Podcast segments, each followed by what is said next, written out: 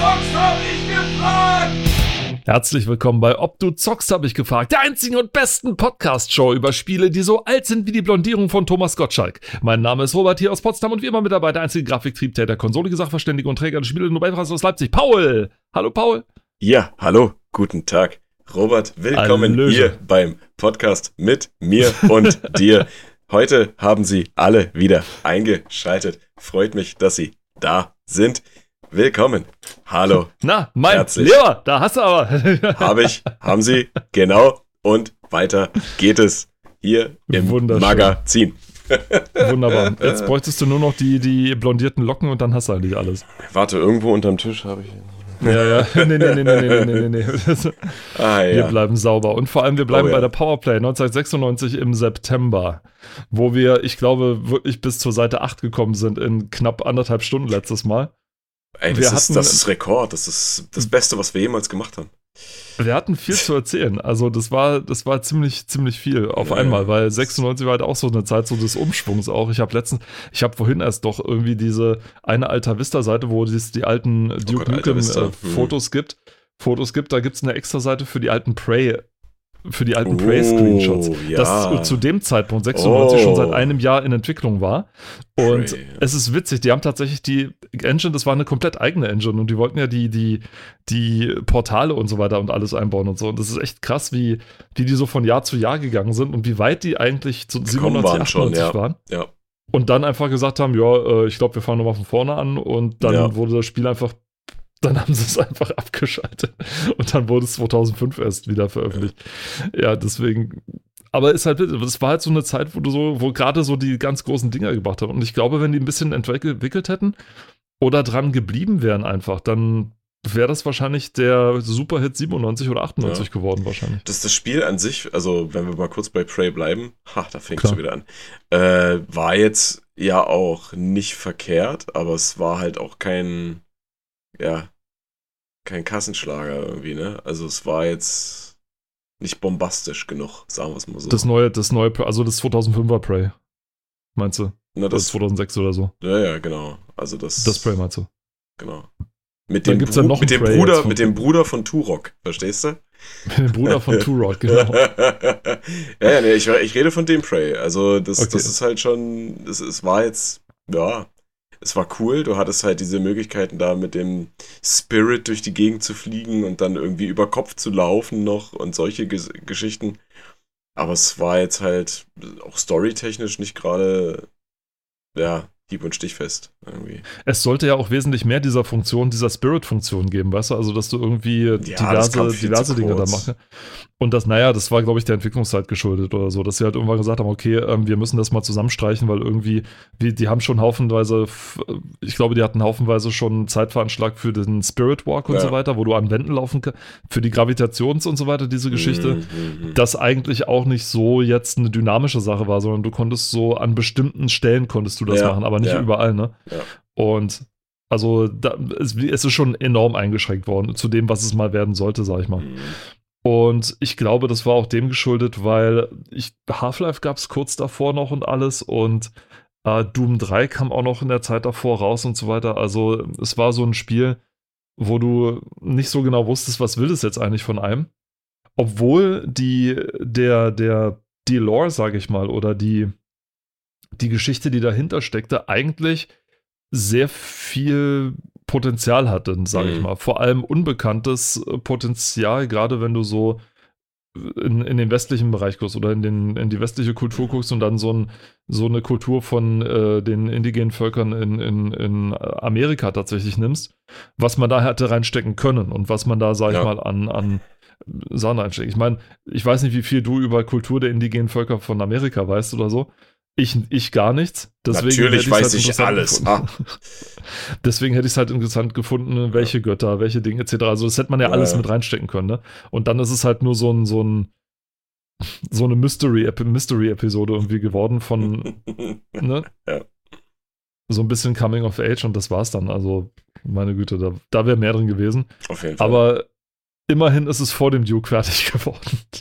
Was, was ziemlich krass Und ist. das, äh, das ist nicht das einzige Spiel, was noch vor dem Duke fertig geworden ist. Es hat ja äh, lang genug. Die gedauert. komplette Karriere von Britney Spears ist vor dem, nach dem, nachdem der Duke angefangen, also innerhalb der Duke-Zeit gestanden. Leute sind auf dem Mond gelandet in einer kürzeren Zeit, als es den Duke gebraucht hat, um rauszukommen Ja. und so weiter. Also es gab vieles. Google ist komplett drin gewesen und so weiter. Also alles. Man möchte es nicht glauben. Ja. Okay, kommen wir zurück zu dieser wunderschönen Ausgabe. Wir haben ja schon am Anfang den, des, am, am, Titel so lange aufgehalten, ne? Sagen wir uns, das war, war Wahnsinn. Aber ich meine, hey, wenn da steht, wenn da schon Quake steht, ja, da muss man auch mal Quake sagen. Z habe ich, haben wir auch schon. Ja, natürlich, da muss man Äh. was dazu sagen. Z haben wir betrachtet, wir haben Afterlife kurz betrachtet, Larry 7 haben wir betrachtet. Ja. Das bringen die neuen Grafikkarten. Ich bin so gespannt. Und dann Ich die News und auch, Preview. Man bietet uns hier News und Previews an zu MDK, das Shiny Programmierteam und sein neues Projekt. Ich finde es super interessant, dass bei den früheren, gerade so 96, 7, also so die, die späten Mhm. 90er, dass wenn man von den Entwicklern spricht, immer von den Programmierern sagt, redet. Also vollkommen Ja, egal, ob das Grafiker sind, Sound, Mhm. es sind immer die Programmierer gewesen. Ja. Ja.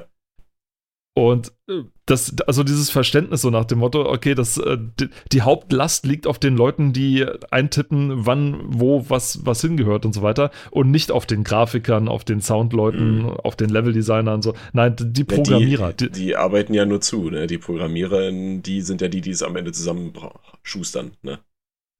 So ungefähr, ne? Ja. Aber so, so dieses Selbstverständnis, so nach dem Motto, okay, und der Rest ist so, der Rest ist so schmückendes Beiwerk. Aber die Programmierer, das sind die, die Wahnsinn, die, die eigentlichen Das Leute. sind die Cracks. Ich glaube, das rührt Ja. noch so ein bisschen von der Anfangszeit von daher, als tatsächlich es nur bei den ganz frühen Projekten, also Mhm. so 91, 92, wirklich nur einen Programmierer gab, der das Ganze gemacht hat. Ne? Und der auch alles zusammengehalten hat. Diese, diese Bedroom-Coder und so weiter. War bestimmt ziemlich cool. Dann ist Powerplay Online, Toonstruck, oh je, fangen wir gar nicht erst an. Bedlam. Warum muss ich da immer an Vietnam denken? Ich weiß auch nicht. Obwohl es das wegen Nam oder so, wegen Nam oder so. Ne? Wahrscheinlich, ja. Golden Gate Killer, Fallout, oh, Schleichfahrt. Three Skulls of the T- Toltecs, oh je, je. Toltex. Max, Toltecs. Ach, Tol ach so, ist ein, ach, ist ein C, okay, alles klar. Lucky Luke für Lucky Luke für Arme aus Spanien. Oh Der. Untertitel. Das Oh klingt, ja, das klingt ja echt nicht gut. Dann Max schon wieder auf, nee, schön wieder oder schon wieder? Schon wieder. Schon wieder. Schon wieder auf, ich zoome mal ein bisschen ran, das war so peinlich hier. Schon wieder auf den Spuren von Command Conquer. Punkt, Quirliges Punkt, Quartett, Sierras heißes Eisen für die kalte Jahreszeit. Discworld 2, optisch geniale Pratchett-Umsetzung, wie war, wie war.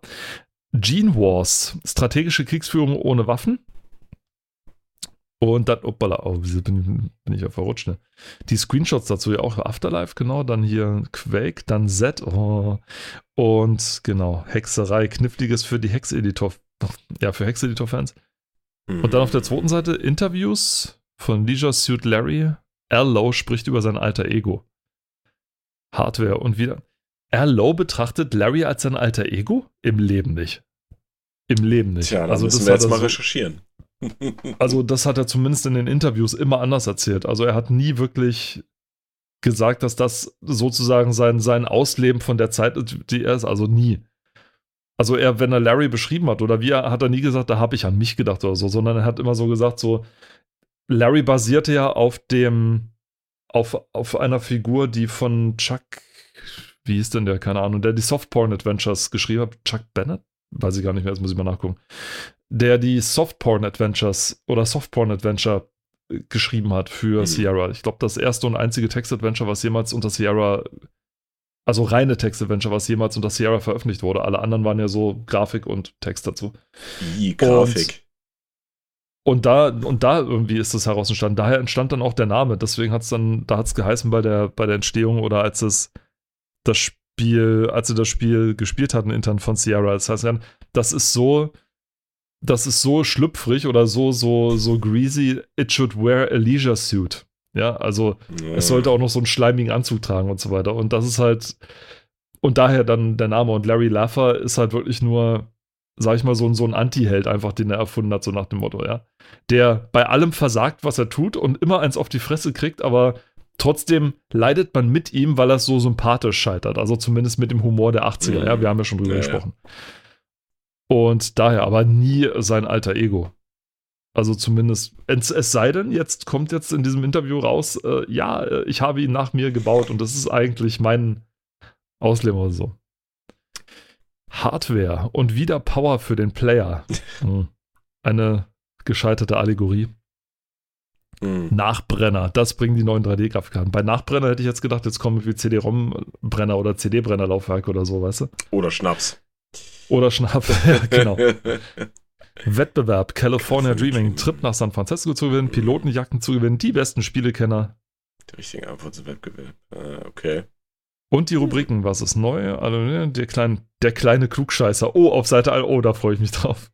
Auf Seite 21, so werten wir, Power Dahlia, Steckbrief, bla bla bla, Inserenten, Post, bla bla bla bla bla bla bla. Okay, alles cool. Ja, ähm, dann gehen wir doch mal direkt ins Heft rein. Vorbei an der Virtua Fighter für den PC-Werbung. Hm. Also, weil es ihn nie. Hast du es mal gespielt, Virtua Fighter? Habe ich, glaube ich, schon mal gefragt, ne? Ja, ja, aber nicht auf PC. Aber nicht auf PC, genau. Du hast es nicht auf dem PC gespielt, sondern? Nee, ne, ich habe nur ältere Teile gespielt und das, die sind ja auf Konsole, also von daher. Ältere Teile als Virtua, Virtua Fighter war doch das erste. Äh, ich meine jüngere, so rum. Sorry. Okay, das ergibt Sinn, alles klar. Nein. Also, ja, genau. Das ist auch so ein Spiel, also ich glaube, war so das erste Kampfspiel, was ich auf dem PC so gespielt habe, also dieses Prügelspiel oder so. Atemberaubende Polygongrafik. Ja, wirklich atemberaubend, je nachdem, wie man es sieht. Ne? Also, Mhm. das Ding war halt, das Ding hatte irgendwie ein sehr loses Speedcap und wenn du einen sehr schnellen Rechner hast, dann ging es halt auch sehr, sehr schnell, dann hattest du irgendwie keine Chance mehr. Und ja, ein bisschen blöde.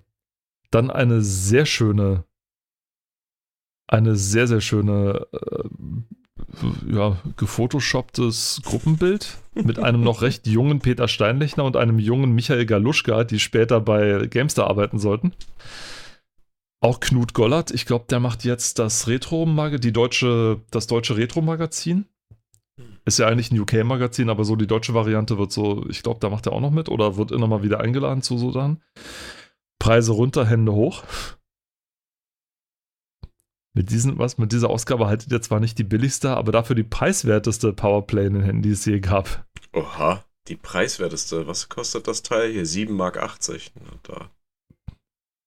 So preiswert. Meine Güte. äh, Liest du es gerade durch? Weil ich bin gerade auf der nächsten Seite mit Nee, nee, Software nee, ich, 2000 ich habe ich hab, ich hab nur geguckt, was es, was es gekostet hat. Na, okay.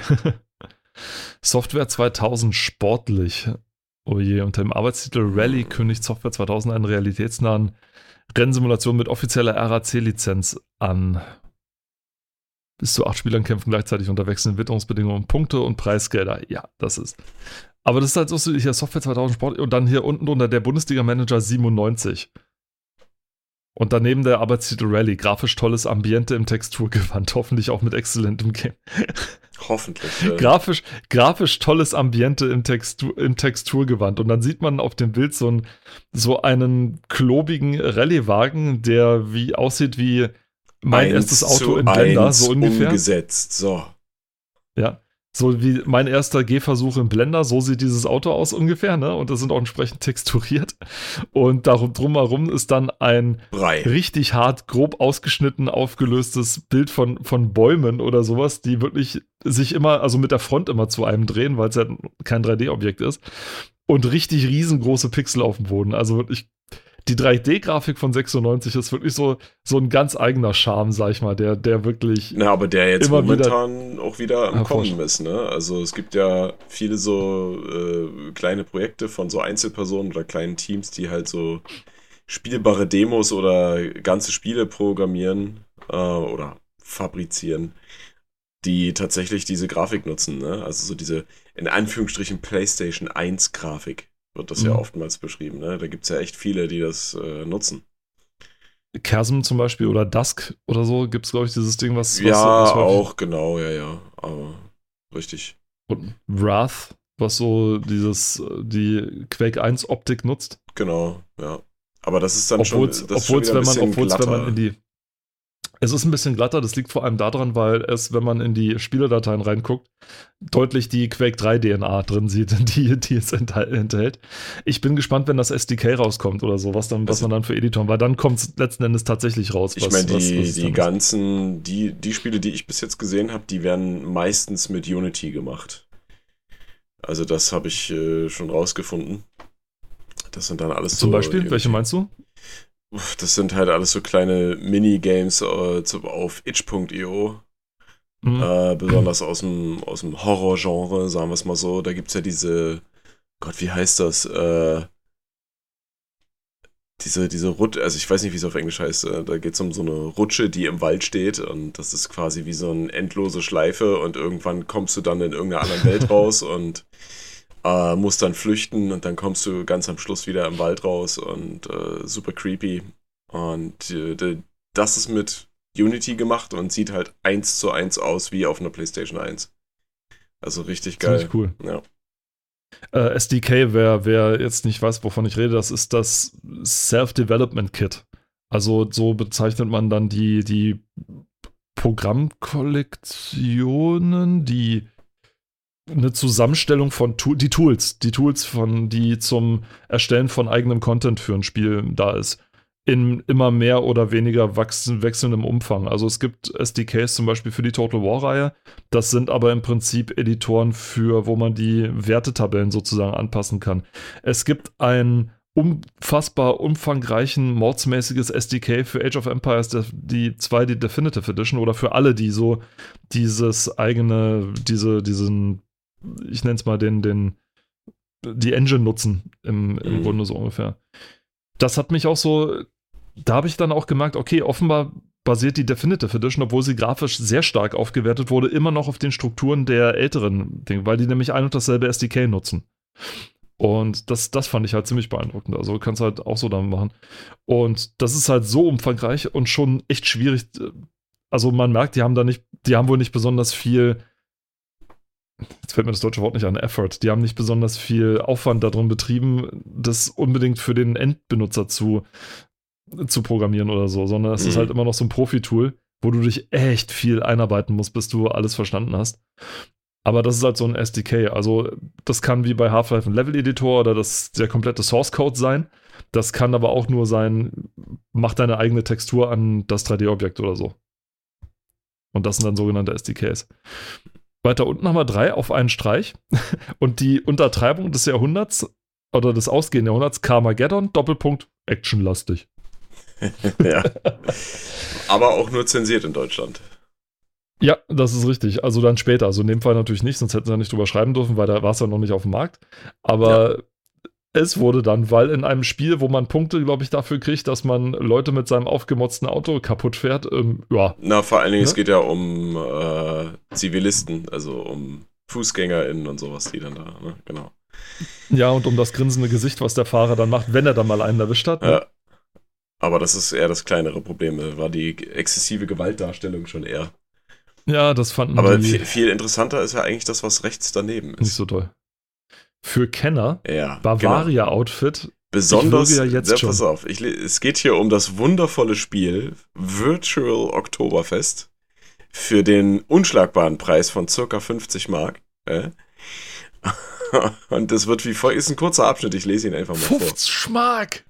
Besonders unsere Freunde aus USA und dem fernen Osten dürften die Navigo CD Virtual Oktoberfest lieben. Neben der akrobatischen Maßstemm-Performance kellnernder Wiesenwalküren, einem Survival-Kurs im Bayerisch, zünftiger Humdada-Musi sowie dem obligatorischen Ohrzapftis bietet die CD wirklich alles, was Erdenbürger jenseits der Weißwurstgrenzen zur Pflege ihrer Lederhosen-Klischees benötigen. Warum gibt es das? Das, hat wahrscheinlich dasselbe Team gemacht. Ei. Nein, hat's nicht, aber das hat. Das war dann wahrscheinlich so ein ähnliches Team, was die Spiele, was die CD zur Sendung Wetten das damals gemacht hat, wo wir, wo wir wieder beim Thema sind, ne? das- Mm, War wahrscheinlich genauso belangloser Quatsch. Also, ja. Das ist wirklich, das ist wirklich dieses Ding, okay, Oktoberfest mögen alle, da muss man doch irgendwie ein Spiel draus machen können, ja. Oh mein Gott. Ich habe gerade gesehen, das, hier steht ja für Kenner 1. Geh mal auf die nächste Seite. Für Kenner 2. Das wird besser. Also, wer seinen PC schon immer mal passend zum Gelsenkirchener Barock im Wohnzimmer und zum Häkeldeckchen auf der Ach, Glotze einkleiden wollte, kann jetzt aus dem Vollen, aus dem Vollen schöpfen. Die Gautinger PC Top GmbH bietet unter dem Namen PC Moda maßgeschneiderte Stoffüberzüge für PC, Tastatur und Maus. Wer seinen Kumpel ärgern will, kann ihm sogar einen Gutschein für ein Design nach Wahl schenken. Gerechterweise müssen wir noch bemerken, dass es auch Designvarianten für weniger spießbürgerliche Geschmäcker gibt. Ihr könnt euch nicht vorstellen, was auf diesem Alter. Bild zu sehen ist. Ein in offenbar Geschenkpapier gewickelter PC, Naja, das ist halt der aber Stoff, es soll ne? ein aber Stoff, es, ja, es ja. soll ein Stoffbezug Ja, sein und zwar in einem Muster, das man in Ne, so altbürgerlichen Wohnungen im Barock, Ruhrpott bei Oma auf dem Sofa gefunden hat. Das ist übel. Übelste Variante, übelster Oma-Kram. Ich meine, wer von euch auf diesen Oma-Kram steht, für, für den ist das natürlich absolut spitze, ja. Aber holy moly. Naja, und Preise zwischen circa 20 und 60 Mark. Na, das geht doch noch. Bestimmt. Da gibt's dann Ich bin statt, na, da gibt's dann statt dem neuen PC-Spiel einfach mal äh, einen Staubschutzüberzieher. Du meinst neben immer zwei Abrams, also IMA2 Abrams, ja. Ja. Genau. Das ich nicht gespielt habe, das war aber auch so diese, diese Tank-Simulation. Ich weiß nicht, so viele hat es von denen nicht gegeben. Ja, also im Verhältnis meins. jetzt zu anderen im, im, im Simulationsgenre. Also wenn, wenn man was simuliert hat, dann war es entweder Flugzeug oder irgendwie sowas, Hubschrauber meistens. Und also Flugzeuge, danach kamen wahrscheinlich die Hubschrauber, danach kamen richtige Autos oder so, also Rallye oder Ja. keine Ahnung, was anderes. Und irgendwann dann kommen die Panzer, weil das hat irgendwie, das scheint, das ist merkwürdig, dass das so eine, so eine geringe Gruppe eigentlich angesprochen hat, weil ich meine eigentlich bei diesen ganzen Militärfans da draußen müssten Panzer eigentlich relativ beliebt sein, sag ich mal. Also es müsste sich eigentlich gut verkaufen. Aber irgendwie, ich meine, okay, aus irgendeinem Grund gab es ja ein Armored, ein Armored Fist 1, 2 und 3, ja, zum Beispiel. Aber Mhm. das ist, glaube ich, auch so eine auslaufende Sache. Das hast du so am Anfang der 90er relativ häufig gehabt und dann wurde es immer weniger. Weil ich meine, die ersten Simulationen waren ja immer so solche. Also ich denke jetzt an Battle. Gott, wie heißt das? Battle Tanks? Nee, irgendwas anderes. Es war so ein altes Spiel von 80ern noch. Nur in Vektorgrafik, keine, keine Ach so, Texturen und ja, gar ja. nichts. Da hast du, ich meine, da hast du auch so einen Panzer gesteuert, sei, ne? Dann gab es später von It Software Hover Tank, wenn du dich erinnerst. So ein Mhm. uraltes Spiel, das noch keine Grau, Texturen, ja. aber immerhin schon farbige Oberflächen hatte, wo sich, wo sich, ich weiß nicht, John Romero hinterher immer noch drüber kaputt gelacht hat, wie sie gesagt haben, ja, und dieser grüne Block dort, das ist ein Baum. und ich meine, die, es war wieder, wieder mal technisch wegweisend natürlich von einem äh, absolut aus der Zukunft kommenden John Carmack programmiert, aber trotzdem, es war halt, es sollte einen Hoverpanzer darstellen. Aber und, und so hat sich das dann weiterentwickelt und so. Aber diese, und dann irgendwann gab es kaum noch welche. Also ich wüsste jetzt nicht, dass es jetzt in letzter Zeit irgendwelche, also reinen Tank-Simulationen gegeben hätte. Wenn dann höchstens so im Stile von Arma 3 zum Beispiel oder so, wo du ja, ja, aber gut, das ist Panzer ja mitsteuern kannst, Neuere Zeit jetzt, ne? oder Battlefield oder irgendwie so. Aber jetzt einen reinen Panzersimulator eher weniger, ne? World of Tanks. World of, World of Tanks. Danke, natürlich. Ja. Okay, gut. Das, das wäre jetzt so das Einzige, was wirklich in die Richtung. Es gibt ja mittlerweile auch so diese äh, Schraubersimulationen, äh, wo du alles Mögliche zusammenschrauben kannst. Unter anderem gibt es ja jetzt auch bau dir diesen deinen Panzer äh, auf, das ist schön. Ja. Ta Tank Build Simulator oder Tank Mechanic heißt das, glaube ich, Simulator. Da kannst du das machen, aber da kannst du die, glaube ich, nicht fahren danach. Also zumindest nicht so. Aber so wirklich als richtige Simulation wäre nur World of Tanks zu nennen. Wobei ich jetzt mittlerweile nicht weiß, wie hochgradig realitätsnah das noch ist, weil es fing ja mal als richtig realitätsbezogen an und mittlerweile ist es aber irgendwie schon ein bisschen strange. Ich weiß nicht, ob das Ich weiß nicht, ob das so. eine Entwicklung ist, dass die Entwickler am Anfang gesagt haben, wir wollen halt richtig realitätsnahe Simulation, dass wirklich nur die Cracks wirklich mitmachen. hm, Und dann haben sie wahrscheinlich einen Haufen Leute gehabt, die gesagt haben, wir würden das auch gerne spielen, es ist uns aber zu schwer. Und dass sie dann gesagt haben, okay, dann nehmen wir mal da eine Stellschraube weg und da mal ein bisschen was weg und da mal ein bisschen was weg, bis dann halt so ein Casual-Ding übrig bleibt. Die ganzen Realitätsfans sind rausgegruselt, aber hm. die anderen sind alle da geblieben und das sind halt mehr. Also wesentlich mehr. Es ist halt so, je spezieller du wirst, desto enger wird halt deine, deine, deine Schussweite, sag ich Ja. mal. Aber mh, ist halt, ist halt immer ein bisschen schade. Also wahrscheinlich deckt aber World of Tanks so ein, so ein großes Spektrum ab, dass einfach keine neue Tank-Simulation notwendig ist. Die Frage ist halt immer, muss man, muss man halt unbedingt immer nochmal eins, also muss man das Rad jetzt zum dritten Mal neu erfinden oder lässt man es halt erstmal so, lässt man es erstmal rollen, ja, bis es, bis es irgendwann wieder die Notwendigkeit gibt, was zu machen. Hm. Ich meine, die einzige Richtung, die du jetzt gehen kannst, ist halt wirklich wieder so ultra realistisch. So nach dem Motto, du musst einen Panzer schon mit fünf Leuten fahren, sonst startet er gar nicht. Ja, So ungefähr, ne? Das wäre die, das nächste Ding und du müsstest wirklich auf Benzin achten und genauso wie bei Janes früher, dass das, dass der, der, ich weiß nicht, fahrt ein Panzer mit Diesel oder mit Benzin? oh, ich glaube, das ist Diesel. Dass der Diesel im Panzer zum Beispiel schwappt, wenn der irgendwie Ja. an, der Eck, an der Ecke hängt oder Ja. dass der, dass es schwappt, wenn er einen Rückstoß hat und dass es Verschleiß im Rohr gibt und all, irgendwie so ein, so ein, alles so ein Käse, ja, irgendwie mit dem Untergrund. Das wäre, oh, stell dir Oh. das mal vor, du kennst doch, ich weiß nicht wie, oh, jetzt, jetzt fällt mir das auch wieder der Name nicht ein. Das war so ein Steam-Spiel. Ich, das hieß mal Mud Rider oder irgendwie oder. Mud, nee, Mud Runners oder was? Mud Runner oder so heißt das, genau. Wo du so in der russischen Tiger mit so, genau, ja, ja, ja. mit dem Ding, stell dir mal diesen Untergrund, diese Engine vor, mit einem Panzer dazu, ja, also Ja, da gibt, oder es dazu ist ja jetzt vor und so weiter, die, wo du auf der Wiese dann oder so auf so einer großen Heide dann mit so Panzern rumfahren musst und die lassen halt wirklich Spuren zurück und du musst halt wirklich auf diesem dynamischen Schlachtfeld, was wirklich auf Ja, die Schüsse geil, auch reagiert ja, und alles. ja. Das wäre schon, also da, das wird, das wird, glaube ich, ein paar Fans finden, sag ich mal. Das auf jeden Fall. Das wär also wenn's, das wär wenn, bestimmt geil. Ich meine, wenn du das jetzt mit der Unreal Engine 5 machen würdest, die ja sowas auch mit Leichtigkeit darstellen kann, dann sieht das halt auch Bestimmt. noch richtig geil aus. Also wäre schon genial. Auf jeden Fall. Also, das ist so die Richtung, wo ich sagen kann, die ich mir noch vorstellen kann. Also, so Ja. wirklich ein dermaßen abartiger Ultrarealismus, dass es wirklich Ja. entweder, entweder Leute anstrengt, die es wirklich wollen, oder sich Leute gerne frustrieren lassen. Mhm. Ja, es gibt ja so ein. Oh, es das gibt ist ja dann das, Dark Souls unter den Panzersimulationen. Ja, genau. Aber warum Ja. ist Dark Souls, warum ist Dark Souls so, so, so beliebt, obwohl es so, so Ja, ist knackenschwer doch ist ge- und so Ja, unbarmherzig ist ist? doch ganz einfach.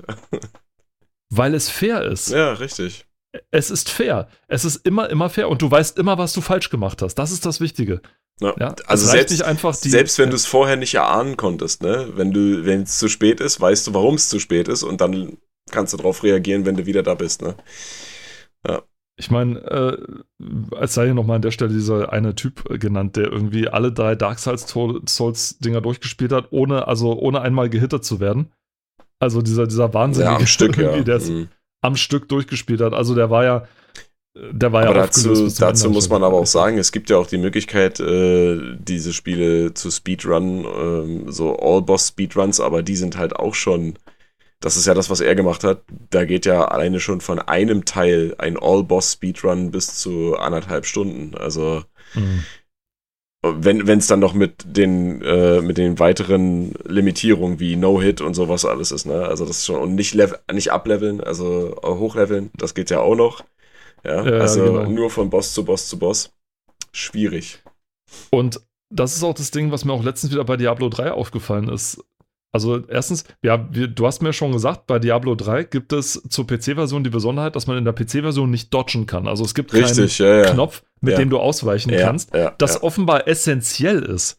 Und das merkst du auch immer, wie essentiell das wäre. Ja, das wäre echt Allergeile ist, praktisch. ich habe letztens, ich habe letztens erst irgendwie, als ich das noch gespielt habe, da gab es irgendwie eine Belohnung oder sonst was, das ein Teil davon hatte, dass man jetzt irgendwie öfter dodgen kann oder dass man irgendwie die Dodging-Reichweite Okay, ja, ja. größer ist oder so. Das stand immer noch drin in der PC-Version. Ah, Und ich denke mir, da hm. fühlst du dich doch als PCler so aber richtig verarscht, Ja. wenn du dann so denkst, Die Frage ist warum jetzt die, kann ich das nicht? Ich, ich bin, äh, ich weiß leider gerade nicht aus dem Kopf, ob das, äh, wie das gehandhabt wird, wenn du die PC-Version mit einem Controller spielst, also mit einem Xbox-Controller zum Beispiel, ob das dann geht. Ich weiß nicht, ob das geht. Ich weiß nicht, ob sie das überhaupt zulassen. Das kann ich dir auch nicht sagen. Das heißt also mal wieder, wir müssen recherchieren. Nee, nicht mehr. Also ich habe langsam, langsam habe ich von Diablo wirklich die Nase voll, weil ich habe so oft gespielt und ich bin jetzt bei so vielen Seasons dabei gewesen und habe immer mal wieder. Und mir fällt halt immer wieder auf, wie, wie unfair das ist, im Gegensatz zum Beispiel zu Dark Souls. Ja. Es ist auf den höheren Qualstufen natürlich sau schwer, klar. Aber du levelst ja deinen Charakter sozusagen mit und dann kannst du ein bisschen mehr. Es, ist, es geht mir nur darum, du hast bei Diablo 3 teilweise es gibt, es gibt Kombinationen der, der Bosse, ich sag's ja immer wieder, die Bosse haben in, in den höheren Stufen, kriegen die sozusagen immer mehr Fähigkeiten, die sie dann gegen dich anwenden können. Und das Problem ist, die Fähigkeiten für sich sind schon teilweise hart unfair, weil man sie nicht, weil man 80% davon nicht kontern kann. Und in Kombination sind die richtig ekelhaft. Das heißt, dass dann, dann kommt es darauf an, dass du wirklich Glück hast, denn wenn sie dich zum Beispiel, es gibt tausende Kombinationen, die dich einfach nur, die einfach nur dazu da sind oder die dich einfach nur wegmachen können und du hast keine Chance, irgendwie da wegzukommen. Also die dich irgendwie auf dem Boden festhalten und dann dieses eine komische ja. Strahlending, das dir langsam alles wegrast oder irgendwas anderes. Es gibt so viele Dinge, wo du einfach sagen kannst, hier habe ich, hier hab ich von der Mechanik her keine Chance. Und mhm. das ist dann halt richtig hart unfair und das frustriert dann halt ohne Ende. Wohingegen dann bei Dark Souls, wenn du da niedergemäht wirst, dann weißt du genau, okay, selber schuld, ja, hätte ich jetzt, oder Mist, ich war zu spät, oder ich hätte ja. früher reagieren müssen oder sonst was, ne? Also, äh, liebe Hersteller, man kann ruhig schwere Spiele machen. Also, ich habe gerne eine Herausforderung, aber ich möchte immer, dass es fair ist. Also, ich möchte nicht den Eindruck kriegen, das hast du jetzt nur eingebaut, um mich zu nerven ja. oder mich oder mich zu stoppen, damit ich bloß nicht so schnell durch bin. Das, das, das, das, ist das, das ist das, was halt immer nervt. So. Mein Redeanteil wieder 90% hier bei der Folge. Ja. Immer drüber gequatscht. Meister Leonardo unten drunter hier dieses, also das, wir sind jetzt wieder beim Spiel, also wir sind wieder in der Zeitschrift. Meister Leonardo über CH Beck und DTV erscheint eine interaktive, oh ja, eine, die interaktive CD-ROM, die sich mit Leben und Werk des Universalgenies Leonardo da Vinci auseinandersetzt. Mm. Die interaktive CD. Kennst du das noch? Ja, als ich, es noch so als. Ich kenne das äh, unter anderem äh, Enzyklopädia. Ich weiß nicht, ob das, ob das so hieß, aber das war ja im Prinzip so ein, äh, eine Enzyklopädie als interaktive, interaktives Programm, interaktive CD. Und äh, das sieht in dem einen Screenshot hier, der, also der, der da rechts daneben ist.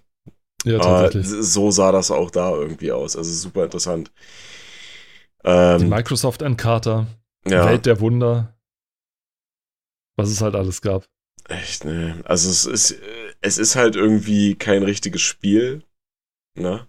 Finde ich. Es ist halt irgendwie, keine Ahnung, als würdest du in einem, in einem Museum sein, wo es eine interaktive Ausstellung gibt, wo du halt dann irgendwie auch auf irgendwelche Dinge drücken kannst oder so, ne? Äh. Und damit man mal weiß, in welcher Zeit des PCs wir uns mal befinden, ich lese mal rechts die Produktbeschreibung von Magic Eye durch und lass das einfach mal wirken.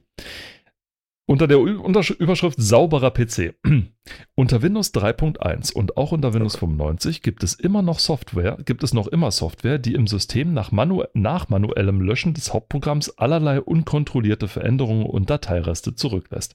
Magic Eye 2.0 von Gebercom ist eine Alternative zum klassischen Uninstaller und überwacht jede Installation, speichert jede Änderung und macht sie bei Bedarf auch wieder rückgängig. Außerdem mit im Paket ein nützlicher Finder für doppelte Dateien, ein Suchprogramm für unbenutzte DLLs und DAVs sowie eine Undelete Utility. Magic Eye leistet vor allem wertvolle Dienste, wenn viel Win-Software, Spiele, Shareware oder PD installiert und wieder entfernt wird. Was ist PD? PD? Ich weiß es nicht. Aber auf jeden Fall, dass man von einer externen Firma ein Uninstalling-Software kaufen muss, mhm. weil die Windows-Funktion nicht.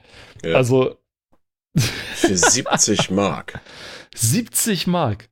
Und dafür kriegst du ein Programm, was sozusagen mitschreibt, wenn du was installierst, was wohin installiert wird und ja. macht es dann auch wieder. Wow.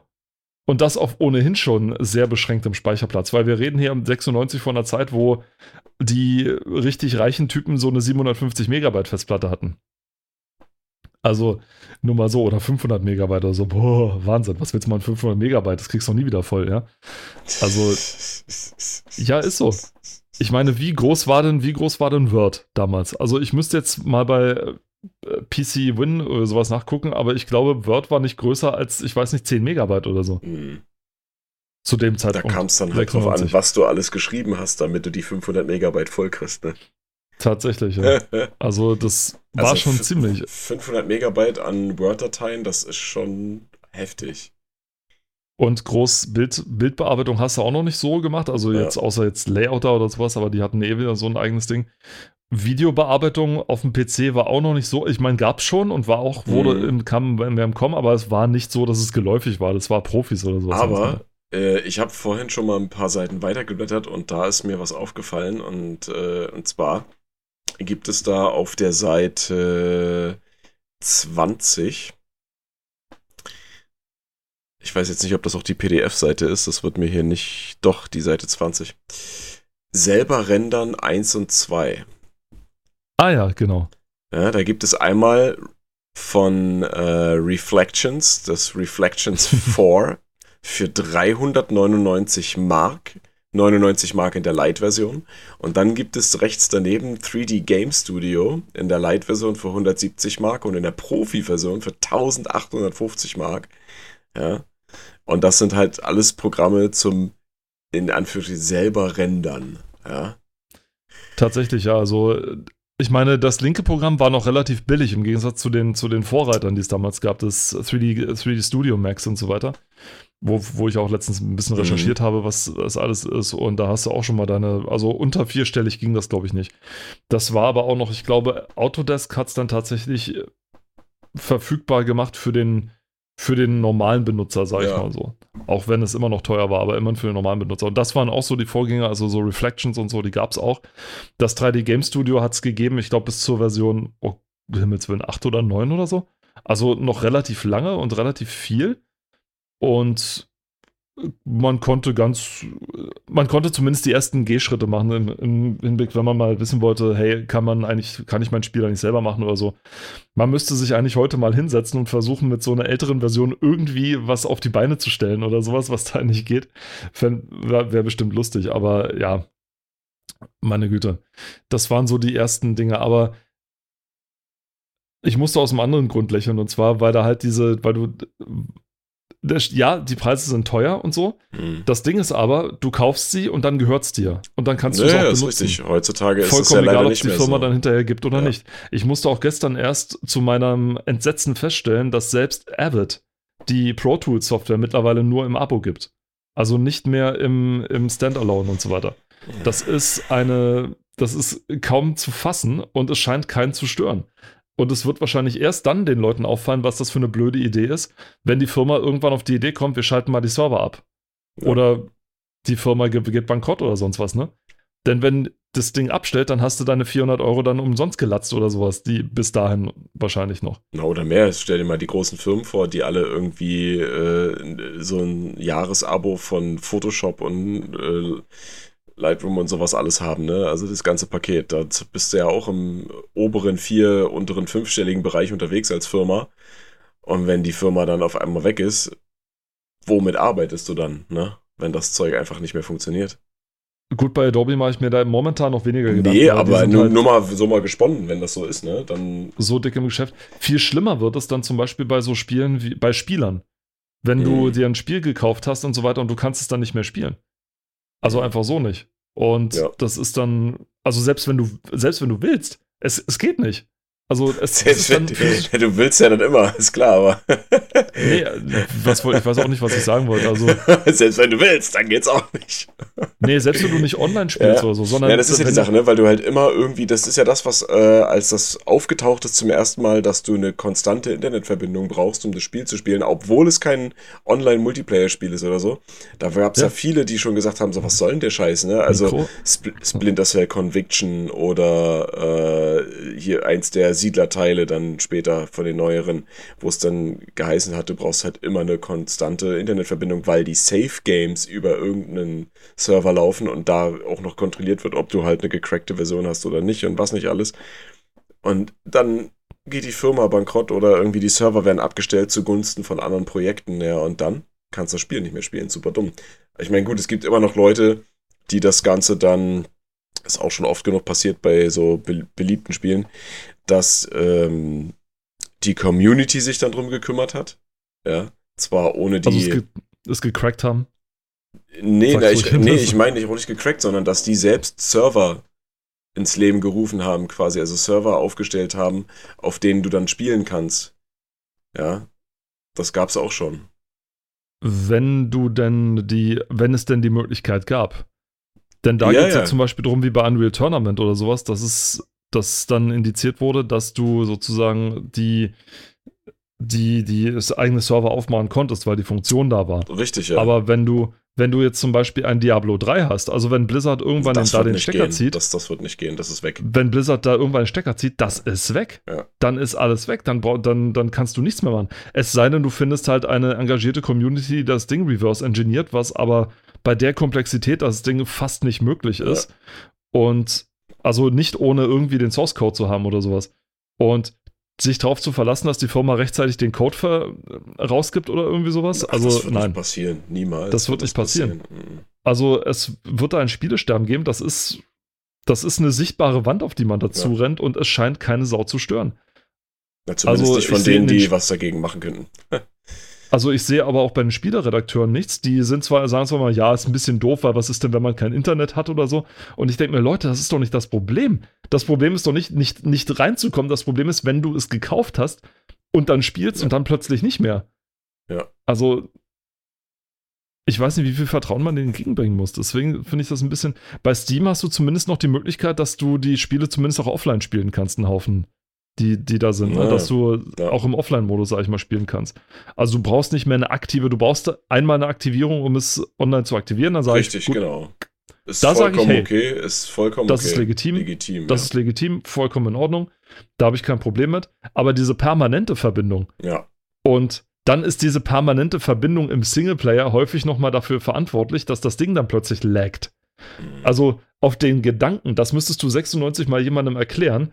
In Zukunft wirst du bei Singleplayern das Problem haben, dass die Internetverbindung laggt und deswegen dein, dein Spiel nicht Ja, richtig ja, läuft. Das ist super sinnlos, ja. Also, Die werden dich auslachen, die werden denken, du, du hast sie nicht mehr alle oder so, aber das ist, das ist auch so. so also ich meine, ich habe ich also- hab auch nichts dagegen, wie gesagt, wie du schon erzählt hast, dass das für eine einmalige Registrierung notwendig ist oder für Updates sowieso, klar, wenn mal irgendwie ein Patch kommt oder so, aber ähm, prinzipiell ist es nie eine gute Idee, ein Produkt, was anderen Leuten Unterhaltung bieten soll, äh, ja, das so zu limitieren, dass es nur funktioniert, also für, für Einzelpersonen, ja, das ist ja das Irrwitzige, für Einzelpersonen, dass du halt eine Verbindung ins World Wide Web brauchst, damit dieses Programm regelmäßig kontrollieren kann, ob du auch überhaupt nicht bescheißt und ob du auch eine, eine gecrackte Version hast und so weiter. Und völlig, völlig unnötig. Es gibt so viele andere Varianten und selbst da finden Leute immer wieder eine Variante, um drum rumzukommen. Ja, also Ich meine, es ist jetzt nicht so wie eine, so eine Pest wie damals zu Amiga-Zeiten, wo ganze Firmen pleite gegangen sind, weil so oft, weil so viel raubkopiert wurde. mh, Das hat sich dann, da hat es dann auch wieder Mittel und Wege dann später gegeben bei den CDs oder so, wo man dann, sag ich mal. Aber es hat sich auch da gezeigt, die Spieler sind durchaus auch bereit, sag ich mal, Geld dafür auszugeben für Spiele, die es lohnt, gespielt zu werden oder so. ja klar. Und du findest, du findest immer eine Möglichkeit, irgendwie um den, um den Kopierschutz drumherum zu kommen oder sonst irgendwas, weißt du? Das wird sich, das wird sich nicht ver, ver, vermeiden lassen. Ja. Mit dem Digitalkonzept hat, sind da jetzt natürlich ein paar Möglichkeiten dazugekommen, die vorher nicht da waren, was in Ordnung ist. Ich meine, der Abgleich mit dem Server hat's eigentlich, reicht eigentlich auch. Ja, kommt halt. Das heißt, es reicht nicht einfach den Content bei dir rauf zu kopieren, sondern du musst dann schon ein bisschen mehr dafür einsetzen. Und wie man so hört, schützt auch die Steam API nicht unbedingt davor, dass das Spiel gecrackt werden nee, kann. überhaupt nicht, überhaupt nicht.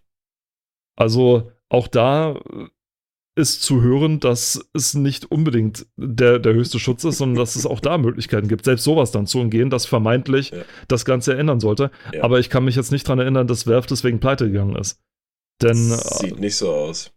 denn es ist so, wie Steve Jobs damals schon gesagt hat, ne, der, der, ich meine, über persönlich äh, kann man halten, was man will, aber sag ich mal, auf der Geschäftsseite hat er schon recht gehabt. Die Leute wollen, da ging es um diese, die Problematik, dass Leute viel MP3s oder so kopieren oder viel Musik geklaut wird oder sowas durch, durch äh, Kopien und so. Da hat er gesagt, die Leute wollen eigentlich nicht bescheißen, die Leute wollen eigentlich nicht betrügen. Sie würden sich gerne Songs kaufen, nur ist es unendlich schwer. Wenn man es ihnen einfacher machen würde, würden auch mehr Leute das Musik kaufen und er hat absolut recht gehabt. Also ein Jahr drauf, also da waren die Interviewer noch sehr skeptisch und Mhm. es ist lustig, ein Jahr, das Gespräch ein Jahr später Mhm. ist dann, als das Ding schon angekommen war, da war iTunes schon da, ja, da war iTunes angekommen, fertig und er war nur noch da, um die aktuellen Neuigkeiten so vorzustellen, sage ich mal so. Das, Total erinnert, geil. Das, das erinnert mich ja total an dieses äh, Debakel, was damals Metallica hatte. Ja, ähm, Metallica hat sich ja bei seinen Fans äh, zu einem bestimmten Zeitpunkt extrem unbeliebt gemacht, weil äh, super viele Leute über Napster, kennst du noch Napster? Ja, natürlich kann ich Napster. Ähm, oh. Musik sich besorgt haben, ähm, weil halt, ja, klar, ich meine, was konntest du machen? Du konntest halt die, die CDs kaufen oder Vinyl, wenn es das gab, ja. Aber es gab ja auch wieder welche, die das halt nicht machen konnten und die halt, keine Ahnung, schon voll digital waren oder so, in Anführungsstrichen, ne? Ja, und die haben sich das dann halt so besorgt. Und äh, da wurde dann geklagt und äh, alles Mögliche, ne? Und da kommt dann auch wieder das zum Tragen, ne? Also wenn den Leuten das halt so schwierig gemacht wird, an das ranzukommen, was sie eigentlich haben wollen, dann muss man eben damit rechnen, dass es auf anderen Wegen machen, die einfacher sind und nicht immer legal, ja. Und gerade Metallica, weißt du, die, die Leute, die, wo es denen am wenigsten um Musik und am meisten um die Kohle geht, gerade die beschweren sich dann drüber. Das, und dann die Aussage finde ich jetzt ein bisschen äh, fragwürdig, auch zu damaliger Zeit, aber Du solltest mich nicht über Metallica fragen. Diese, diese Metal-Pop-Band ist äh, nicht unbedingt das, wo, wofür ich einstehen würde, ganz ehrlich. hast du dir mal Aber- die Doku angeguckt? Ja, ja, diverse, aber Diverse, trotzdem. okay. Nee, es gab ja welche auf äh, MTV hat ein eigenes Ding gehabt hier mit, wie heißt das? Die hatten so eine Serie damals, äh, wo alle möglichen so einmal in einer halben Stunde abgekarrt wurden. Ja, Dann nee, das reicht so nicht eine- aus. Das reicht ja gar nicht aus. Dann gab's, dann gab's noch ein paar Dokus dann hier und da und was weiß ich was und ich weiß nicht. Und dann gab es natürlich das Ding Metallica, dann gab es Gegen, den Gegenstoß, sage ich mal, von U2, die zum Beispiel gesagt haben, kopiert unsere Musik, Ausrufezeichen, ja, zum Beispiel. Und die dann so ein bisschen das lockerer gesehen haben. Und Napster war dann halt so das, das, das Vorzeigeding, so nach Ja, dem. Motto, das war das, das Gesicht zum Kopieren und so weiter, ne? Hm. Und obwohl, obwohl Napster alleine nicht das Problem war. Nee, ne? ach Quatsch. Und, und wegen Napster ist, glaube ich, auch keine Band verarmt. Also zumindest damals nicht. Verarmt tun sie heute eher, weil Spotify und so weiter dermaßen geringe Margen zahlen, dass Mhm. es für die Top 3, sag ich mal, in, der, in den Charts noch reicht. Oder dass die tatsächlich hier die, die hochbezahlten sind und alle anderen, die drunter sind, haben überhaupt keine Chance. Es ist tatsächlich äh, richtig unfassbar geworden, wie, wie wenig man mittlerweile mit dam, daran beteiligt wird. Also es ist echt ekelhaft, mit, mit was für Centbeträgen da, da gehandelt wird. Ist, ist echt krass. Und ja. Und wie sind wir da jetzt drauf gekommen? Auf wegen, wegen Kopieren. Genau, wegen Kopierschutz. Genau, wegen Kopierschutz. Und also man, man wird es nicht verhindern können, dass Leute kopieren gehen. Kopieren, sondern man muss eher so machen, wie es dann iTunes gemacht hat und Valve dann auch gemacht hat. Macht es ihnen einfacher, Dinge zu kaufen, dann werden sie es auch tun. Und so ist es ja dann auch, ne? Hier so ein Steam Sale oder sowas, du kennst es selber, ne? Oh ja, genau, das wollte ich mal und das hätte ich Ja, eigentlich ja, auch ja. mal ganz gerne. Und dann so, und dann hast du einen Korb voll mit, keine Ahnung, wieder, wieder 60 Spielen oder so, von denen du dann effizient ein einziges spielst oder so. Das ist dann das andere Problem. Diese äh, Schwamm, diese Schwämme anspielen, die es dann Mhm. gibt und du dich nicht entscheiden kannst, welches von denen du jetzt nimmst. Kann man sich jetzt drum streiten, was das jetzt das bessere Modell war. Das frühere Publisher-Modell, wo sozusagen die Publisher vorsortiert haben und dann für dich sozusagen nur noch die Spiele gemacht haben, von denen sie gedacht haben, dass sie für dich interessant sind. Oder ob du selber auswählst, aber dann mit der genau der Menge dastehst, Ja. vor der die Publisher dann vorher dastanden. Und dann hast du ja auch das Problem, dass du äh, so viel Scheiße manchmal auf Angeboten bekommst, ne? Wo du gar nicht mehr weißt, wo vorne und hinten ist, ne? Also, wo du auch gut und gerne mal, in Anführungsstrichen, aus Versehen Geld für etwas ausgibst, wo du dann denkst, okay, was habe ich mir jetzt eigentlich hier gekauft, ja? Und da gebe ich dir recht, da ist halt die Frage, was ist da jetzt besser? Ne? Ziemlich. Aber ich denke mal, es wird, es wird immer trotzdem so entschieden werden, dass man am Ende sagt, äh, der, der Kunde oder die Kundin äh, liebt ja Selbstbestimmung und Freiheit. Welcher Mensch tut das nicht? Ja? Also äh, geben wir den Menschen die Möglichkeit und äh, ballern die mit Scheiße zu und die sollen selber gucken, was davon ihre Scheiße ist und welches nicht. Ne? Und jetzt könnten nämlich die Spielezeitschriften oder der Spielejournalismus aus, der, aus dem Schatten hervortreten und mal ihren Job machen, nämlich zu sortieren und den Spielern vorzuschlagen, hey, guck mal, das lohnt sich, das lohnt Ja. sich, das lohnt sich für den und den und den. Und dann haben wir hier noch zwei Geheimtipps Ja. und so weiter. Also wer von euch mal einen Zehner übrig hat, der kann sich gerne mal das hier mal angucken. Ist nämlich sehr gut. Das wäre zum Beispiel jetzt so ein Ding. Da könnte, das wäre so, das wäre was, wo der Spielejournalismus was dafür tun könnte. Der ja momentan, also nicht momentan, stimmt eigentlich so nicht, aber ich vergleiche das halt nur immer, wenn ich so Zeitschriften sehe, die immer Mhm. noch, immer noch Wertungen mit reinmachen.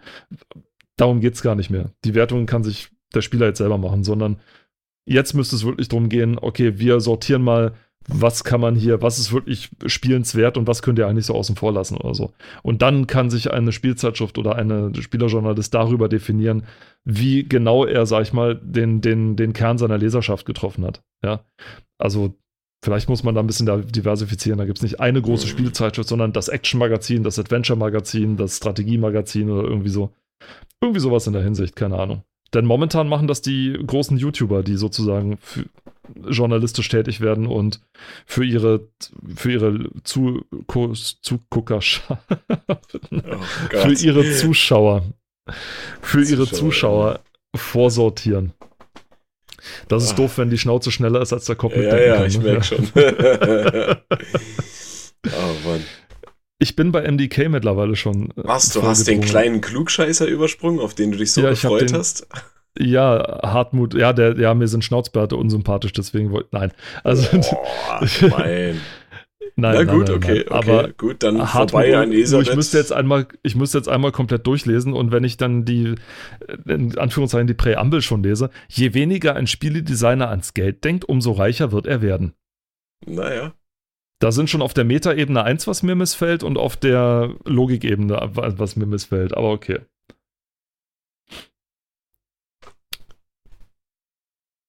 Ja, ja. Also Das- sind wir bei MDK. Ich hab's schon verstanden. Deswegen sind wir dann bei MDK. Es sei denn, du möchtest dazu was sagen. Nee, nee, nee. Also jetzt ist vorbei.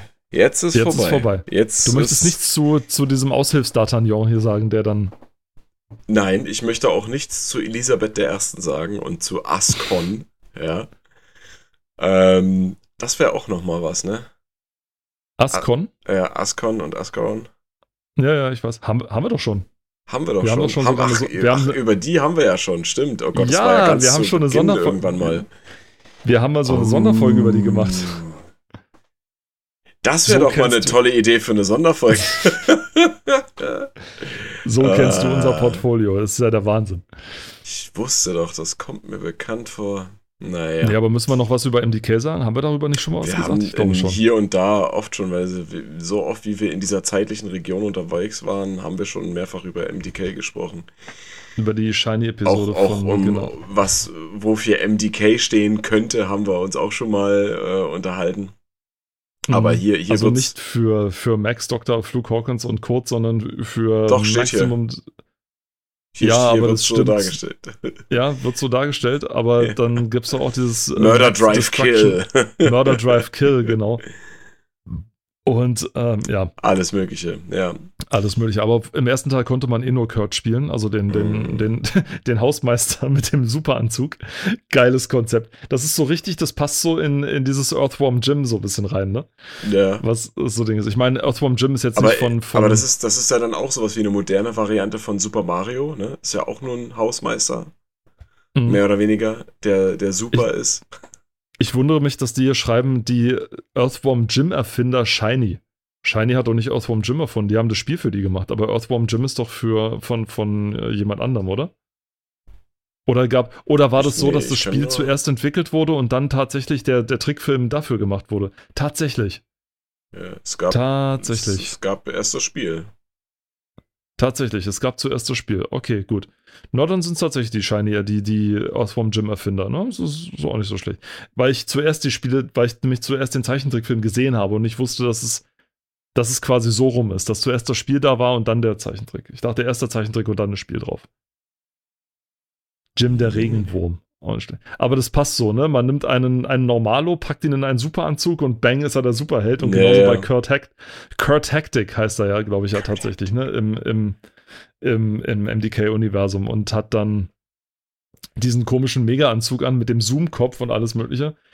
Wenn man sich die, die, diese, diese Zeichnungen hier anguckt, die auf der zweiten Seite zu sehen sind, die wirken halt so richtig super futuristisch und irgendwie aus einem Ja, aus einem bierernsten Science-Fiction-Comic oder sowas.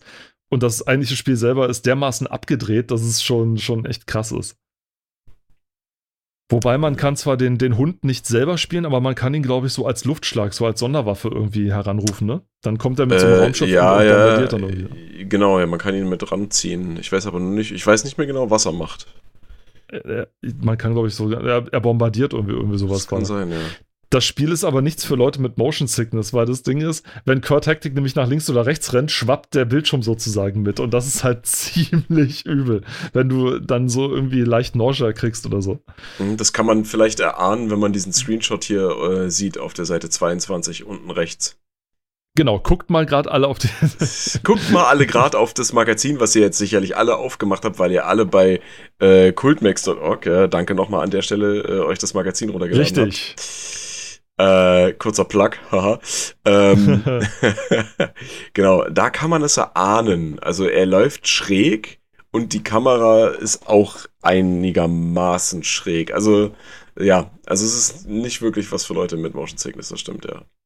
Nicht unbedingt. Aber immerhin, ein scheinlich großer Kracher ist ja im Gegensatz zu Earthworm Jim 3D, das nicht so doll geworden ist. Ich empfehle dort gerne den, den Channel oder die, die YouTube-Reihe Do You Know Gaming. Da wird es auch immer mal wieder sowas, da wird sowas auch gerne mal erläutert. Und ist ja, nee, nicht Do You Know Gaming, sondern What's Up With hieß das, glaube ich. Jetzt müsste ich nochmal nachgucken, weil der hat, das habe ich erst letztens gesehen, das ist eine super tolle Reihe über, ja, so PC-Spiele oder nee, über, über Spiele im Allgemeinen, auch über Konsolen und so weiter. Also über die komplette Bandbreite. Mhm. Und da ging es in der einen Folge, die ich gesehen habe, ging es darum, was um Himmels Willen war eigentlich Hupsi 3D? Also wenn du dich an dieses Was? versuchte Upsi 3D. oder Babsi, nee, Babsi 3D. Bab, also Babsi, es wurde ja. Bubsi, Bubsi geschrieben. ja, Babsi ist Englisch. Babsi, Fall, ja. genau. Und es war ein, ein Versuch von Sony äh, oder von sonst wem, weiß ich gar nicht, ein, ein Maskottchen zu erzwingen. Und es war eine Ah, darüber haben wir schon vergeben, mal, ja, darüber haben wir schon mal gesprochen. Und das, da habe ich dir ja erzählt, dass es äh, mittlerweile ja schon zwei qu- quasi neue Nachfolger davon gibt. Ne? Also dass es tatsächlich Babsi-Spiele gibt weiter. Nee, What Happened heißt das. Entschuldigung, von Matt McMuscles. Oh Gott. Der hat eine Reihe Max namens- Muscles. Ja, aber der hat eine ganz tolle Reihe mit What, What Happened, ja. Oder What is Up with. Aber ich meine, ich meine, es ist die What Happened Geschichte, die er tatsächlich hat. Und die ist wirklich fantastisch gemacht und echt gut erzählt und gut recherchiert und alles. Also guckt gerne mal rein. What Happened lohnt sich immer wieder reinzugucken. Und die hatten auch Babsi 3D. Und ich bin ja immer der, ich meine, man zieht gerne über schlechte Spiele so her, ne? So, wenn man so, so eine richtige Gurke dann da vor sich hat, wo man sich denkt, hat, was, was habt ihr eigentlich genommen? Ja, oder was ist eigentlich falsch mit euch? Mhm. Und sich dann fragt, wie konnte das passieren? Ja, gerade zu einer damaligen Zeit, wo man tatsächlich noch ein bisschen, weil man hatte keine Chance, mal eben mit einem 30 Gigabyte Patch einen Tag nach Veröffentlichung herzugehen und zu sagen, ja, lad mal hier runter, viel Spaß, ne? Sondern wenn es raus war, war es raus. Und dann war Feierabend erstmal, vor allem für Konsolen. Ja. Bei PCs konntest du noch die Ehrenrettung versuchen und über Spielemagazine einen Patch verteilen, aber ansonsten Mhm. hattest du verloren. Und dann finde ich es eben interessant, dass bei, auch bei solchen Spielen dann eben rauskommen, naja, das hatte schon irgendwie einen Grund, warum es so rauskommt. Ist kein schön, aber es hatte einen Grund, ja. Also Missmanagement und, und Ja. falsche Zeitplan, zu viel vorgenommen, zu wenig erreicht, etc. Also, mh. Ist übrigens ähm, von Accolade. Babsi. von Accolade, okay, nicht Ja. Sony. Nee, Deswegen, aber ja, die, das- die, sie hab- hängen mit Nintendo zusammen irgendwie oder haben mit Nintendo zusammengehangen, aber ja, irgendwie ein bisschen strange. Ist nach hinten losgegangen, aber hat auch seine LiebhaberInnen gefunden, von daher. Ja, klar. Ich. Ja, die, die 2D-Teile. Die 2D-Teile hatten ihre Liebhaber wahrscheinlich auch gefunden. Aber der 3D-Teil, also naja, da aber das, mir da, die ist Liebhaber halt, da ist halt die Frage, es gibt ja jetzt schon neuere Teile, ne? Die in der modernen Konsolengeneration zum Beispiel auch angekommen waren. Und von daher frage ich mich, warum haben sie das nochmal ausgekramt, ne? Ich habe hier äh, auf der Seite 25 was Interessantes gefunden. Und zwar geht es da um das Usenet. Oh. Das Usenet. Information Klein- pur. Haha. erklär, mal, erklär mal kurz das Usenet. Also äh, für Leute, die das vielleicht jetzt nutzen, ähm, oder wieso sollte ich vielleicht anders anfangen? Ja. ähm, also im, Ja. im, im, im Usenet, sagen wir es mal so, äh, sind ähm, ich weiß gar nicht, das wurde ursprünglich ja verwendet eigentlich, um Informationen auszutauschen. Also jetzt nicht ja. gerade unbedingt so, wie man es heute vielleicht noch verwendet, aber darauf komme ich dann noch. Ähm, sogenannte Newsgroups, ja. Ähm, war, hatte das nicht auch ein, äh, wie soll ich sagen, einen, einen, ähm, so wie das Internet ursprünglich auch einen wissenschaftlichen Hintergrund eigentlich? Also, dass dort Leute äh, ihre, äh, äh, ähm, wie heißt das Wort? Jetzt fällt mir das Wort nicht ein. Studien veröffentlicht haben und so weiter. Also und, äh, dann später wurde das erst mit diesen ganzen Newsgroups aufge, äh, aufgepusht. Auf also das Usenet ist älter als das, ich glaube, ist älter als das Internet selber, also älter als das www und so. Das waren so die ersten, die ersten Gehversuche, sag ich mal, ja, Informationen auszutauschen, ist richtig. Und das in diesen Newsgroups sozusagen organisiert war. Also, dass mhm, man mm, diese Altpunkt ja, genau. irgendwas, äh, diese Reader dann dafür hatte. Denn es ging nicht anders. Es war ja rein textbasiert und so. Ja. Und es musste irgendwie eine Möglichkeit geben, sich das auszutauschen und diese und in diesen Usenet, äh, Usenet-Foren, mhm. die sich dann über die damaligen Text- Internet, äh, das Textinternet sozusagen veröffentlicht hatten. Also ich nenne es jetzt mal Internet, obwohl es nicht das Internet war. Also ja, die mhm. vernetzte Server und so, war es, sage ich mal, die einfachste Variante sich, sich auszutauschen und auch die, die gängigste. Auch so hat man zum Beispiel damals, als äh, Tschernobyl um die Ohren geflogen ist, da hat man dort schon die ersten Informationen gehabt, weil sich die ganzen Unis untereinander ausgetauscht haben, hier mit Messergebnissen hier und Ding und bla und so weiter. Die hatten die Infos, bevor die Presse sie hatte. Mhm. Und weil die halt die Messergebnisse hatten und alles. Ja. Und deswegen konnten sie wesentlich schneller Informationen austauschen. Und daher das war so der, der mit der Startpunkt, so ein bisschen, als den Leuten klar wurde, okay, dieses, diese Online-Geschichte ist doch noch ein bisschen mehr als nur eine mhm. Spielerei für irgendwelche, für irgendwelche Alteingesessenen. Hier in dem Artikel steht auch drin, äh, im Usenet gehe es chaotisch und anarchisch zu. Hm. äh, also ich, ja, hier steht auch, das stimmt nur bedingt. Ähm, heutzutage weiß ich nicht, ob man das überhaupt noch nennen kann chaotisch eher weniger. Anarchisch, naja, wenn man halt das Reinstellen von Programmen, Filmen, Musik und dergleichen als anarchisch bezeichnen möchte, kann man das halt so nennen. Ne? Interessant finde ich halt rechts auf der Seite dann den Offline-Reader. Ja, ähm, jetzt kommen wir wieder in die Zeit, als Internet äh, noch nicht so der Superstandard war und man sich für das Einwählen ins Internet oftmals separat äh, anmelden musste und dann ja die Zeit, die man verwendet, zu bezahlen. Also Flatrate gab es noch nicht. Was ist eine Flatrate? Ähm, und ein Offline-Reader war im Prinzip nichts anderes.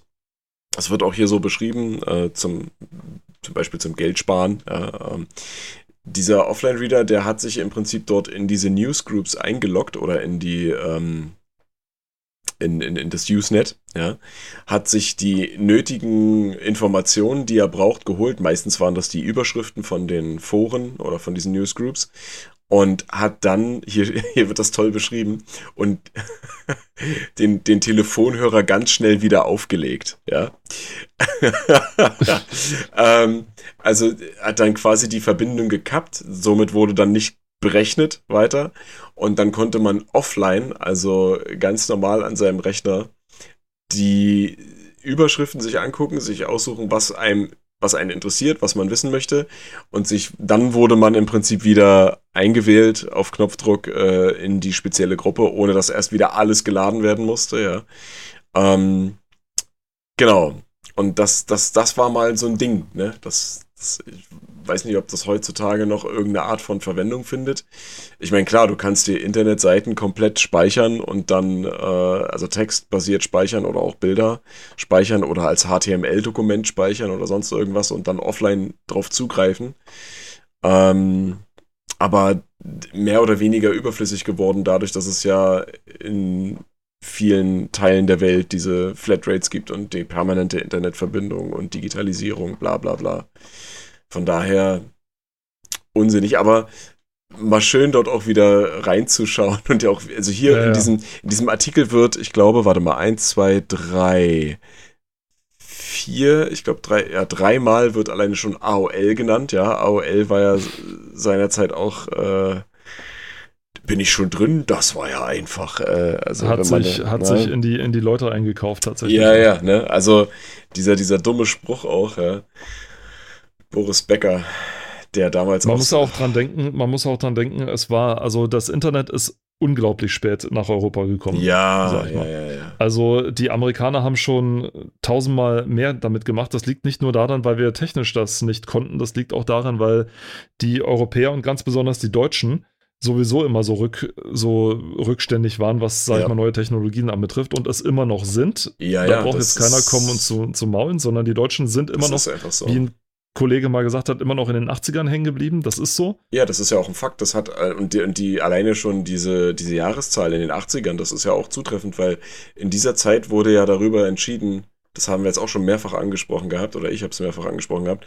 Ähm, Wir werden auch Was? nicht aufhören, es anzusprechen. Ja, genau, weil es einfach so sinnlos ist. Es ist eine, größt, eine der größten Verfehlungen der, Men der deutschen Geschichte, also tatsächlich der deutschen Geschichte. Und ich würde schon fast sagen, Digitalisierung, Schrägstrich Industrialisierung in dem Fall. Ähm, was wird mit der Internetverbindung in Deutschland passieren? Ne? Also Glasfaserkabel hätten wir jetzt alle schon.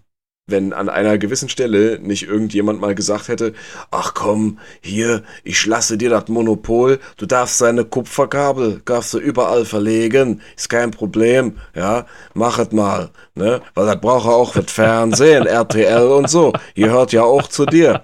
Komm, mach, leg mal dein, leg mal dein Kupferkabel, ja, das passt schon, ja, und jetzt liegen wir mit Jahrtausende alten Kupferkabeln, ja, unter der Erde, hier fest gestrandet, ja, im Internet, Mhm. äh, am Internetstrand, ja, und äh, kommen nicht weiter. Ja, und überall wird beworben mit DSL, VDSL und Monster Mega DSL und mit Glasfaserkabel und hier, ne? Ja, toll, aber die letzten paar Meter, die sind dann entscheidend, ne? Und wenn du Mhm. halt schon, sag ich mal, in der Gegend wohnst, wo zwar Glasfaserkabel verlegt wird, dann geht das aber auch nur bis zum Kasten und vom Kasten bis zum Haus, ne, diese, diese letzte Meile oder diese letzte halbe Meile, wie es genannt wird im Englischen, ne, ähm, die ist entscheidend. Ja, und da ist halt immer noch der ganze Scheiß, ne, dieses alte Zeug drin. Und es wird sich auch halt niemand drum so kümmern. schnell. Nur so schnell wie der langsamste Teil vom Ganzen. Ne? Und es nützt nichts, wenn alles mit. Es wäre ja schön, wenn endlich mal alles mit Glasfaser verlegt werden würde, aber das, auch das ist ja nicht unbedingt, nicht, nicht unbedingt der Fall, ja. Also, das ist, das ist halt wirklich, das ist halt wirklich Ja. richtig krass. Und da geht auch noch mal äh, eine kleine, ein kleines Dankeschön ne, an Helmut Kohl raus. Danke, Helmut Kohl, dass du dich damals dagegen entschieden hast. Äh, wir sind dir ja so dankbar. Wir sind äh, total äh, digitalisiert. Ja, wir sind richtig happy.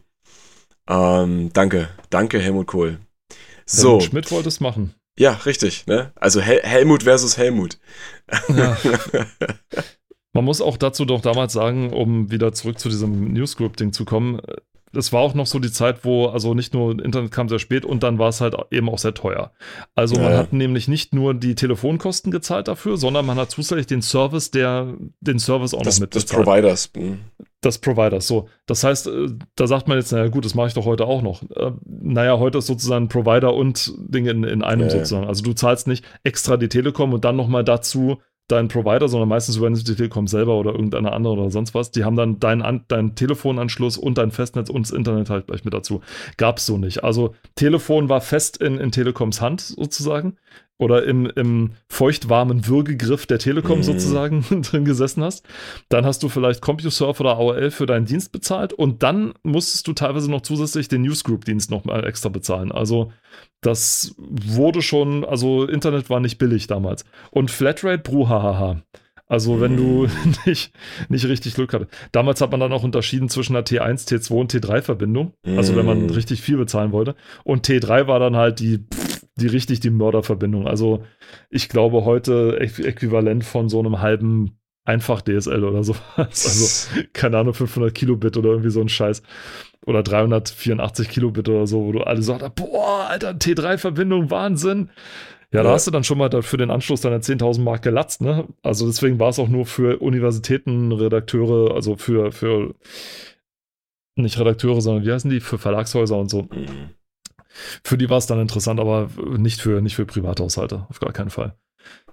Insofern ist es schon ein bisschen besser geworden. Es ist etwas günstiger, aber wir könnten schon so viel schneller und so viel weiter sein. Und es hatte, es wohnt halt nicht jeder in Frankfurt am Main direkt neben der Schnittstelle, wo du mal eben, wo du froh sein kannst, dass du, boah, ich habe hier eine 1 Gigabit Verbindung und so weiter und denkst dir, haha, weißt du, wo man anderswo schon eine 10 Gigabit Verbindung hat. Also, Ja. mh, ja. Also dann in welchen Größenverhältnissen man da denkt, das ist schon echt krass. Für, nochmal, für die, für das, was, für die Wirtschaftsleistung oder für dies, für dieses, für diese unfassbare Menge Kohle, die in Deutschland geschaufelt wird und gemacht wird und umgesetzt wird, ja. Dafür haben wir eine echt schwache Infrastruktur, sowohl was das anbetrifft, als auch digitale Infrastruktur. Da sind wir echt wack. Das ist richtig. um es mal einfach so zu sagen. Ähm, hast du mal auf die Seite, welche Seite ist denn das hier? Guck mal auf die Seite 34, bitte. Ah, ich war gerade bei. Es ist eine, Doppel es ist eine Doppelseite. Oh ja, äh, da hat, da wurde John Romero doch schon drüber gefragt, ob der diese Werbung kann es sein. Ja. Ach, ist wo das er schon geil. gefragt wurde und es ihm heute so ein bisschen peinlich ist, weil, ja, Ach Gott, großartig. ist das übel. besch- ich habe eh schon so einen hohen Redeanteil. Beschreib doch mal, Hast was, du das? was sehen wir ähm, also wir haben hier eine, eine, eine doppelseitige Werbeseite. Ich, ich muss mir das mal, äh, ja. Ähm, und es wird hier nichts anderes beworben als das Spiel, was schon hier auf dem Titelblatt angepriesen wurde. Es geht um Quake. Man sieht hier eine, ja, ich, ich, ich sage jetzt mal einfach klischeehaft, äh, amerikanische Traumfamilie, ja. Mutter, Vater, Tochter, Sohn. Alle mit, bis auf die Tochter, mit ähm, perfekten Zähnen. Ja. Die Tochter kann nichts dafür, da ist wahrscheinlich noch ein Milchzahn rausgefallen. Egal. Ähm, Sie und, tragen einem Strick, und jeder einen Strickpulli. Genau, jeder trägt einen, den, den, den gleichen Strickpulli, also in einem, ich würde sagen, es war weiß, aber es sieht halt eher so ein bisschen fast schon cremefarben aus, mit dem Original Quake-Logo, also nicht, nicht drauf gebügelt oder drauf genäht oder so, sondern nein, es ist alles komplett gestrickt. Es sieht ziemlich geil aus. Ich hätte gern so ein Teil, muss ich ehrlich sagen. Ja, ich auch. Ich glaube, ich werde, nachdem wir hier fertig sind, werde ich mir so ein Ding mal irgendwo raussuchen. Vielleicht gibt es das ja so für 5000 Euro irgendwo bei eBay. Genau, auf jeden Fall äh, wird es beworben wie ein, na, wie ein, wie ein Brettspiel quasi, ne? Du hast unten links diese Anzeige vom Alter, 18 bis 99 Jahre, und daneben die Anzahl der SpielerInnen, ne? 1 bis 6 und dann dieses typische Logo mit zwei Personen, die an einem Tisch sitzen. Also das, was du halt so bei Brett- und Kartenspielen hier findest, wenn du welche kaufst. Ja. Und daneben Mhm. steht nochmal nicht für Kinder unter 18 Jahren geeignet, verschluckbare Kleinteile. ähm, das spannende Gesellschaftsspiel für die ganze Familie, so wird's beworben. Und dann steht oben drüber noch Quake is for everyone. Es ist so herrlich. Das Ganze ist äh, mit einem gemalten Hintergrund versehen, äh, könnte aus, ich weiß gar nicht, es wurde wahrscheinlich extra dafür gemacht.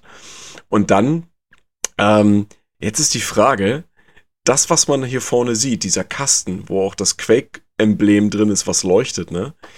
Mhm. Ist das nur ein billiger Karton oder ist das tatsächlich äh, ein Bildschirm? Ja, das sieht schon geil aus. Hätte ich schon gerne.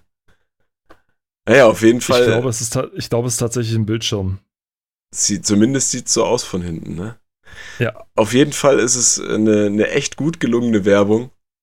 Ähm, aus heutiger Sicht vielleicht ein bisschen fragwürdig. Also Quake ist jetzt, also ich meine, es wird zwar gesagt, das ist nicht für Kinder unter 18 Jahren geeignet, aber ähm, klar, in Amerika hat das Ganze ja auch nochmal eine, eine andere Dimension. Auch was Altersfreigaben angeht, darüber hatten wir ja schon mal in einer anderen Folge gesprochen.